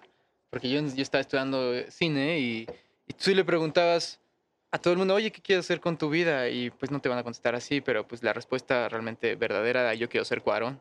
Ah, ¿Sabes? Y todo el mundo quiere ser. Cuarón, ¿no? Y entonces te das cuenta como de... Pues y, sí. y todo el mundo estaba sufriendo muchísimo y nadie estaba disfrutando su realidad y su Sí, el presente. día a día. El presente. Porque, porque ya sabían lo que querían hacer con su vida y era ser Cuarón y nadie iba a ser Cuarón, ¿sabes? Porque Cuarón ya existe. Cuarón ya Y si quieres ser el siguiente, hay una fila gigantesca con la que tienes que competir, un chingo de carroña. Entonces era como, güey, ¿qué quieres No, y no es ahorita? para todos, güey. No es para todos, No es para todos, güey. O sea, Y la música sí te lleva como, ¿qué quieres ser ahorita? Y yo siento porque esa es la razón por la cual todos los músicos, sí por lo regular, no tienen que ser jodidos, pero por lo regular son unos desorganizados, bien puntuales y lo que quieras. Porque no están un poquito pensando constantemente en qué quieren hacer ahorita. ahorita. El artista en general. Porque la motivación del artista es como, ¿qué quieren hacer? Pues quiero crear más. Esa es Exacto. como la motivación de vida. O sea, yo ahorita acabo de terminar un disco que salió justo un sencillo. Se llama. Fuera de mi alcance, Se llama está Fuera de mi alcance, sensacional. La rola se llama Insomnio de ella. Escúchenla. Está en Bandcamp y está en YouTube. Después de este comercial. eh, pues ya acabé ese disco. Ya va a salir en dos semanas el disco completo. Y pues ya estoy pensando en mezclar el siguiente disco que ya grabé para poder hacer el tercer disco y hacer Ya, el tercer pues disco sí, de ahí Diles estás. y hacer un disco con Américo, pero solo es como hacer música como loco Sí. Y eh, la forma es como cómo averiguo. Y no hay un para, Para qué, y esa es la hacerlo, situación, no hay un para qué. Pues, ¿sí? Pero yo creo Para que no ahí, ahí es donde, ahí es donde a ustedes les falta. Nos falta tierra, Les Sí. falta calle. fuego. Sí, no, les, les falta saber qué quieren en el futuro. No, sí, ¿sabes qué quiero? Seguir haciendo esto y que no me cueste. Pues exacto. O sea, porque cuando puedes ver a futuro también puedes Pero, encontrar tu presente. O sea, no es romper tu presente por el futuro, no es esta parte de necesito dinero, ¿sabes? Como, sí, no es romperte en pedacitos para un futuro que no sabes si va a existir, sino encontrar tu futuro a partir también del presente y de guiarte a través Claro. de realmente lo que quieres y lo que te hace bien Sí, para el futuro que pueda o no existir. sí. O sea, yo, yo creo que es como en cualquier momento en que te mueras, morirte en paz. O sea, sí. así yo lo pienso. Como Sí. si ahorita yo me muriera, ¿cómo me puedo morir en paz? Y si me muero en 120 años, ¿cómo me puedo morir en paz? conmigo. Sí, no, es, es- la es completamente personal, es muy subjetivo.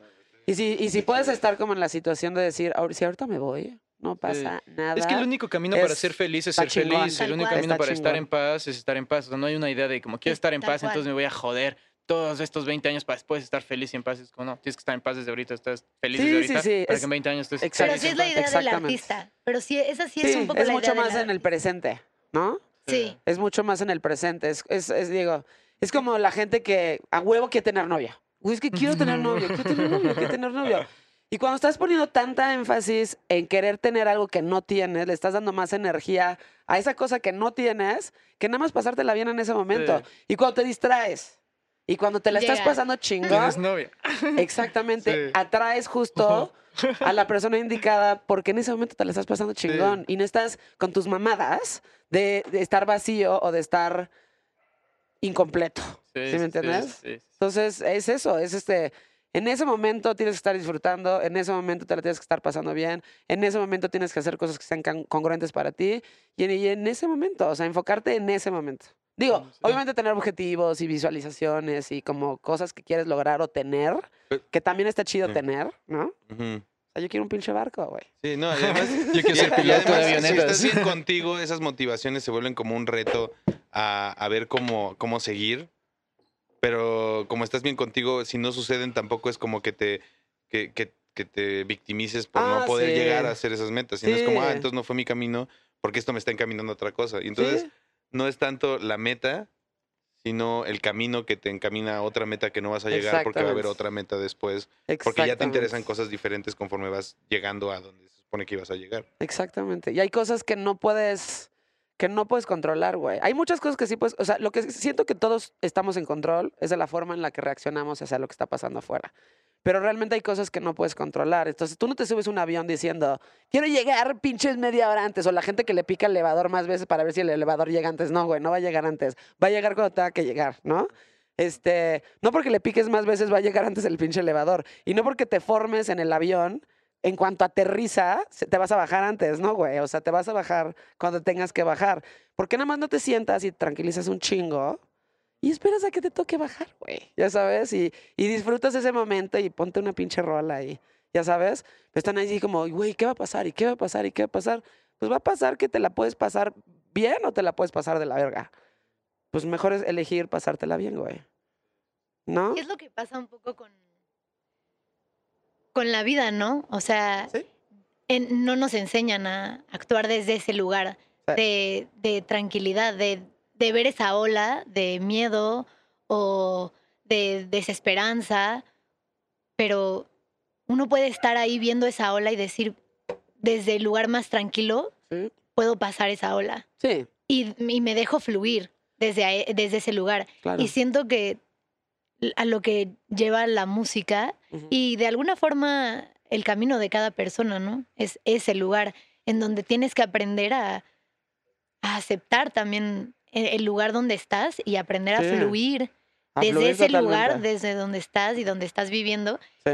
Y eso es a mí personalmente lo que me gusta también de las, de las letras de Diles, que, que son tan personales y puedes también, cuando son tan personales, entenderlas desde, desde tu corazón, Sí. que es lo que también como que te, te une, ¿no? Y obviamente todo alrededor, todo el ambiente que crea la música, es, o sea, es ese lugar, es ese lugar en el que yo creo que también ustedes se encuentran, ¿no? Y que todos nos encontramos, que es el intentar fluir, pero también sintiendo miedo, también sintiendo que no sabes, también sintiendo la desesperanza y que al final todos sentimos después o antes de la pandemia, durante toda la vida.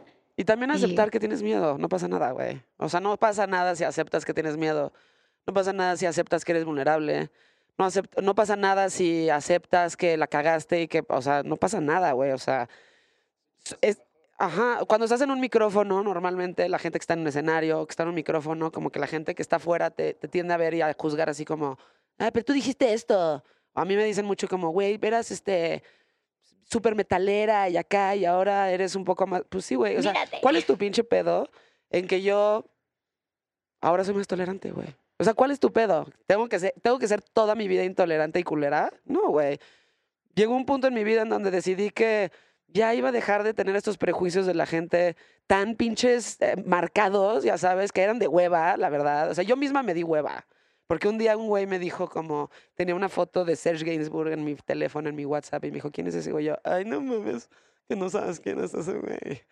De hueva, Joana, de hueva, eres de hueva. Y yo misma me dije, eres de hueva, Joana. O sea, ¿cuál es tu pinche pedo que alguien no sepa quién es Serge Gainsbourg, güey? Digo, esto fue hace mucho tiempo, pero ¿sí me entiendes?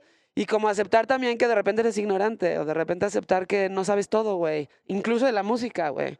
Y nada más decir, chido, güey. Y, y también me parece que tiene un valor muy, muy significativo la gente que se muestra vulnerable ante un micrófono y en un escenario. Porque todos los demás están ahí para juzgar, pero por lo menos yo sí tengo los huevos de decir lo que realmente siento y lo que realmente pienso, ¿no? Y tú no lo estás haciendo, tú lo estás haciendo desde tu pinche sofá en una cuenta ficticia en Twitter. Pero es que qué, incre- pero es que qué increíble llegar a ese lugar, ¿no? Al, al lugar donde dices, como, como qué de hueva soy. Sí, no, y eso yo Pero creo que... para todos, o sea, de pronto volver así verte y decir, qué hueva, qué, qué hueva me doy a o mí sea, misma, güey. Hacer eso, yo creo que como humano es de lo más difícil que te puede suceder. O sea, como verte a ti mismo y decir, verga, qué hueva que soy así, güey. No quiero ser esa persona.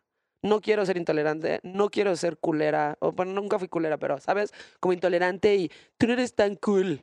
Ay, me da hueva. O sea, no seas así, güey. Acepta que hay un chingo de gente que se viste de diferentes formas y que no trae esto y que no trae el otro. Hay gente que no tiene tanta lana. Hay gente, o sea, hay de todo, güey, ¿no? Pero siento que también tiene un valor significativo como decir, pues sí, güey, pues era esta persona, ya no soy esta persona. Y ahora, este, decido ser más buen pedo y decido ser un poquito más tolerante. se y trata nuestro disco. ¿Sí? Este, este ¿Sí? último, Sí. este, vi mucha poesía ahí que me encanta, ¿no? Este, como que estos sonidos cíclicos, ¿no? Que están ahí, están ahí, están ahí, están una persona gritando, güey. O sea, me pareció chingoncísimo, güey. Chingoncísimo. Este, mm, y ahorita están ustedes como en una serie de, o sea, lo están promocionando, lo están sacando, están, están teniendo alguno que otro toquín por ahí. Escuché su disco en el, fui a escuchar su disco en este, en este como sesión privada que hubo en el Indie Rocks y demás. Es algo reciente. Salió hace muy poco. Sea, salió hace un par de meses ya. Yo creo que ya lleva dos meses.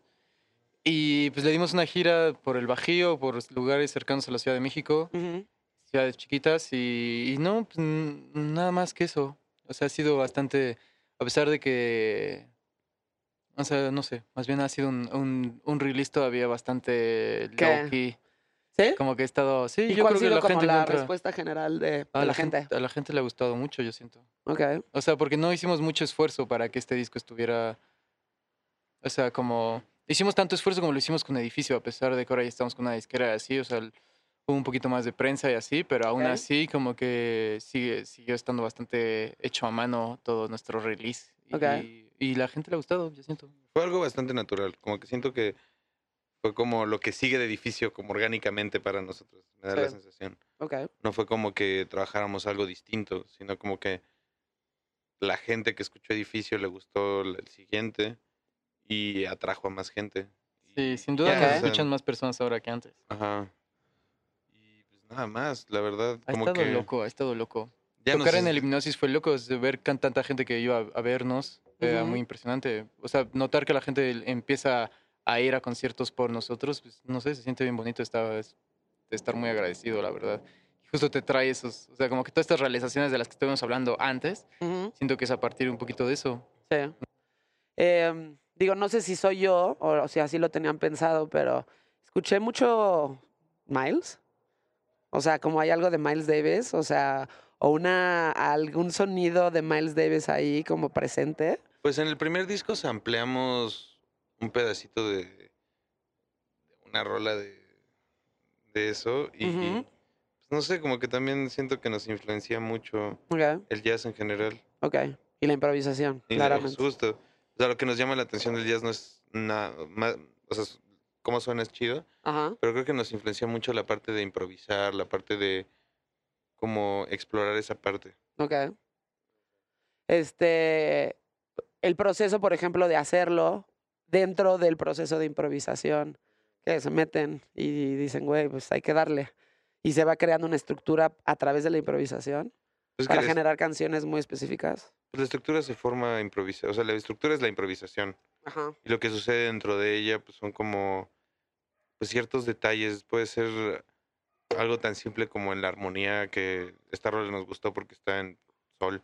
Ok. Entonces dejamos sol o alguien repite un motivo y se queda o por la letra, que es lo único que se queda ya que grabamos, pues sale algo distinto. Ujú. Es como que siento que justo la improvisación o un motivo es como la, la espina dorsal de las canciones, pero no necesariamente... Es justo lo que tiene el jazz. constante, siento. O sea, hay un motivo, hay un motivo que es lo único que te recuerda a la melodía de la canción. Ujú. Y entonces ese motivo por lo general es lo que mantenemos. Ok. Y, y ya después todo lo demás es mucho más libre. Y hay canciones que sí requieren que haya una estructura muy estructurada, pero casi siempre estamos buscando no ir hacia allá, porque también nos aburrimos bien cabrón de tocar la misma rola. Y entonces pues siempre buscamos, ah, no sé, siempre, siempre hay como experimentos raros en que nos damos cuenta como, ah, acabamos de tocar Waco en re, ¿no? ¿Qué pasó? ¿no? Ajá. Y, y sonó muy bien y entonces toda la intención fue distinta. Ok. Y entonces nos emociona de nuevo y la volvemos a tocar porque ya nos emocionó tocarla. Claro. Y es como si fuera una canción completamente diferente. Ajá, a pesar de que la letra, que es lo que se mantiene, y el motivo sean los mismos. O sea, los intervalos y las letras por ahora se mantienen. La letra a veces varía, pero casi nunca. Ok. Siento que las rolas que más tocamos son las que tienen como más libertad de, Sí, de de. explorarlas, Sí. más que las que ya sabemos que Que no hay de otra. empiezan y terminan y tienen que sonar así porque así suenan y porque así se hicieron. Sí. ¿Sabes? En el primer disco fue No te mates de paseo, la que está como bien cuadrada. Sí. Y pues ya no, no la pensamos tocar nunca más. ¿Ah, sí? ¿Es su, y, es, es su y yo creo que. y yo- y- no, pues, bien- Tenemos muchas que son el creep. Yo, yo creo que, o sea, como que es más bien como que si no las hacemos como soy en el disco, no van a tener esa energía. Ya. Y lo que nos gusta de tocar en vivo es que la energía cambie y que podamos como acomodarnos a la energía que sentimos de la gente. Sí, Ok. que sea solo subirnos al escenario sin habernos organizado de cuál es el setlist, que cuál es lo que vamos a hacer. Ok. Y a la fecha, bueno, los, todas las giras que hicimos, incluido el hipnosis, ha sido eso. Así es como de, bueno, nadie se puso de acuerdo que vamos a tocar, empecemos a tocar y llegaremos a canciones, sonarán distintas y así. Y es lo que mantiene un poco que nos interese también a nosotros seguir tocando las Claro. canciones. No, y además, este, eh, o sea, justo creo que el público del hipnosis se presta para eso. O sea, Sí. Igual en otros festivales no, pero el público y el nicho de hipnosis en general y de indie rocks en general es como siento que es eso. O sea, es, es este, es como la libertad y es la, la improvisación y es este, pues, es eso, güey. Es como. Y es que ah, también ¿qué cuando pasa, improvisas no? se te muestran un poquito más los dientes. A veces como de, ah, órale, o sea, ¿qué está pasando ahí?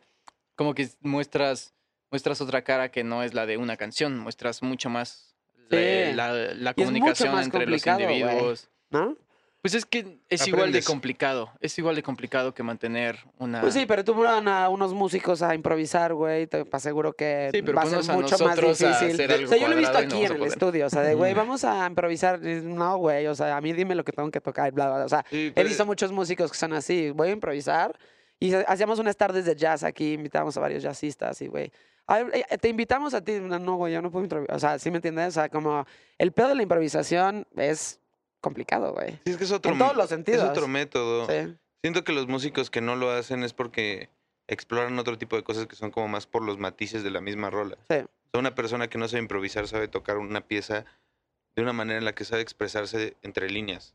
Sí. Que una persona que improvisa no tanto porque el que improvisa tiene que resolver al momento. O sea, sí tienen como una dinámica y un control de su instrumento y de cómo expresarse. No, pero y una tiene que ser al de momento poner, y también resolver. ah, una es una manera de forma. poner el alma en algo que ya está escrito.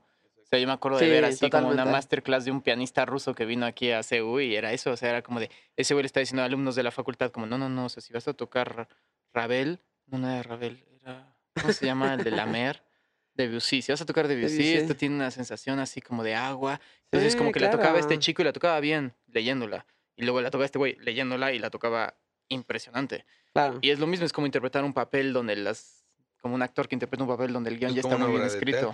Pues sí, o sea, El esto por ejemplo es completamente improvisado. Siento que tienes que tener como tablas y saber más o menos por dónde va la cosa, pero todo lo demás es completamente improvisado. Y no, yo creo que nunca en mi vida he hecho un programa que sea como con guion, guion. porque me da hueva, uno, y porque luego surgen cosas que son mucho más ricas que preguntar la pinche pregunta que tenías que preguntar, ¿no? Claro. O sea, este.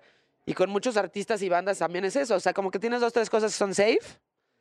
Y las otras es, güey, pues, si el güey quiere hablar de cuando estaba chavito, o sea, pues dale por ahí, güey. Ya sabes, no te voy a Déjalo cortar. que hable. Sí, exacto, no te voy a cortar y vamos a darle por ahí.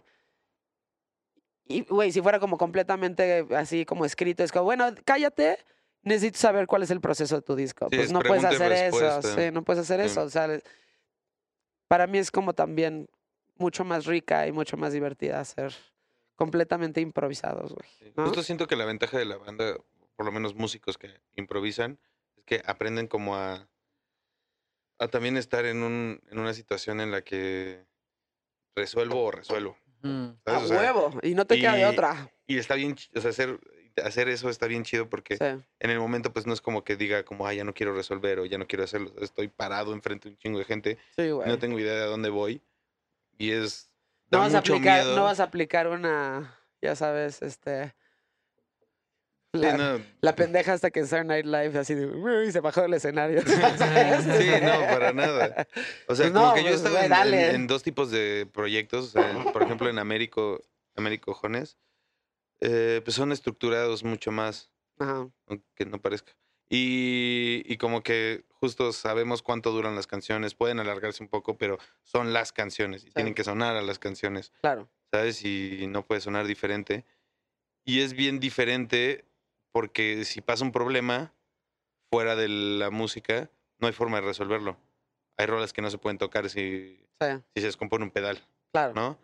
Y en cambio en Diles, si se descompone algo si deja de funcionar algo, se va a resolver porque estamos acostumbrados a, a ver cómo resolver las cagadas, ¿no? Y, le metes por otro lado. ajá, exacto. Sí. Y entonces cambia la forma, cambia la sensación. Claro. Y pues todo tiene que ver con eso, como, como cómo te muestras en en la realidad. Y ninguna de las dos está mal. Es como, justo es como una comparación como de decidir estar trabajando en una oficina o decidir trabajar de una manera como más libre y más como ser tu propio jefe, por decirlo de una manera. Mira, muy como bien que puesto. siento como... que Es, es lo mismo, o sea, como que todo, toda la, la música siempre se reduce como a, a cómo es la vida, pero como en jueguito. Obvio, sí, son micro, micro eco- e- e- ecosistemas, ¿no? Exacto. De lo Y- que es y- la gran realidad en donde nadie tiene ni puta idea qué está haciendo aquí. Exacto. Porque además como que esta definición de la música de la libre y no la libre es occidental y de, au- y, y de nosotros, ¿no? Porque quién sabe cómo sean las, Sí. las que son fuera de Como en los thrillers, siempre sabes que no sabes toda la verdad. Exacto, siempre queda la colita y siempre va a regresar Freddy Krueger Mm. A no dejarte dormir. ¿Qué viene para, qué viene para diles que no me maten en el Pues futuro vamos a hacer un cercano? concierto en febrero Ajá, y donde presentaremos, ya salió nuestro disco, pero no lo hemos maquilado y no, de hecho nunca hemos maquilado nada más que cassettes que maquilamos nosotros mismos. muy bien. Pero ahora sí vamos a maquilar un vinilo y lo vamos a estar repartiendo y vendiendo y para eso vamos a hacer una gran presentación. Muy No bien. sabemos dónde, sabemos que será en febrero o marzo, finales de febrero, Ok. posiblemente el 29 de febrero de este año que no existe. Y, y ya, o sea, eso, es- eso es básicamente lo que sucede ahorita. Ya acabamos nuestra gira y posiblemente saquemos unas rolitas más de pilón. Ok. Muy ¿Qué, bien. prototipos? No, todavía no las sacamos, todavía no las grabamos. Ah. Tenemos Es que unos covers ahí que queremos Tenemos, hacer. tenemos tres rolas que están como al pendiente, o sea, pendi- ¿Cuáles pendientes. tres? No, dos, tres, dos, ¿Cuáles? no sé. La de prototipos no vamos a hablar más de ella porque ya tiene destino. Ah, no, y pero es un entonces dos. secreto. Con Minfield. Ay, no, esas no. Ah, me encantan. Ah, Ah. vienen, de sí hecho van a llegar ahorita a Minfield. No, no es cierto. no, No, no es cierto. es que a Gerardo le gustan mucho, pero a mí no me gustan tanto. Sin embargo. Me gusta una Bueno, de las. Esa me gusta. Sí, hay que hacer otra. Pero Queremos sí, hacer o sea, unos como que covers, pensamos queremos sacar hacer covers, sencillos ya. para el próximo año. Nunca hicimos covers y necesitamos hacerlos para hacer una banda de verdad. Un disco Exacto. cover, ya. ya, con- hacemos una con todo respeto y, y ya, ¿no? Muy bien. Gracias, Pues este, pues muchas gracias por venir No, a a ti, Insolente, Joana. Muchas gracias. Por muy visitarnos aquí en We Rock. Y pues nada, espero verlos el año que entra en alguno de sus toquines. Seguro. Obvio. Seguro. Gracias. Gracias por escucharnos, que no haya llegado hasta aquí. Exacto. Sí, es lo que estaba pensando. justo. Pero siempre pasa lo mismo, ¿eh? siempre es como una hora y cuarto, una hora y media. Ahí ustedes, tres, ya de aquí a Acapulco. No, pero este, pues sí, la gente que llega hasta este ya punto. viene pues trópico, chingón. entonces. Exacto. Este podcast se llama Insolente. Lo pueden encontrar todos los viernes, un capítulo nuevo. Está en todas las plataformas. Es una producción de We Rock y de Guanamor. Denle cinco estrellas en Apple. Denle suscribir en Spotify. Y lo pueden encontrar en Amazon Music y en Google Play. Esto es una producción de We Rock y Guanamor.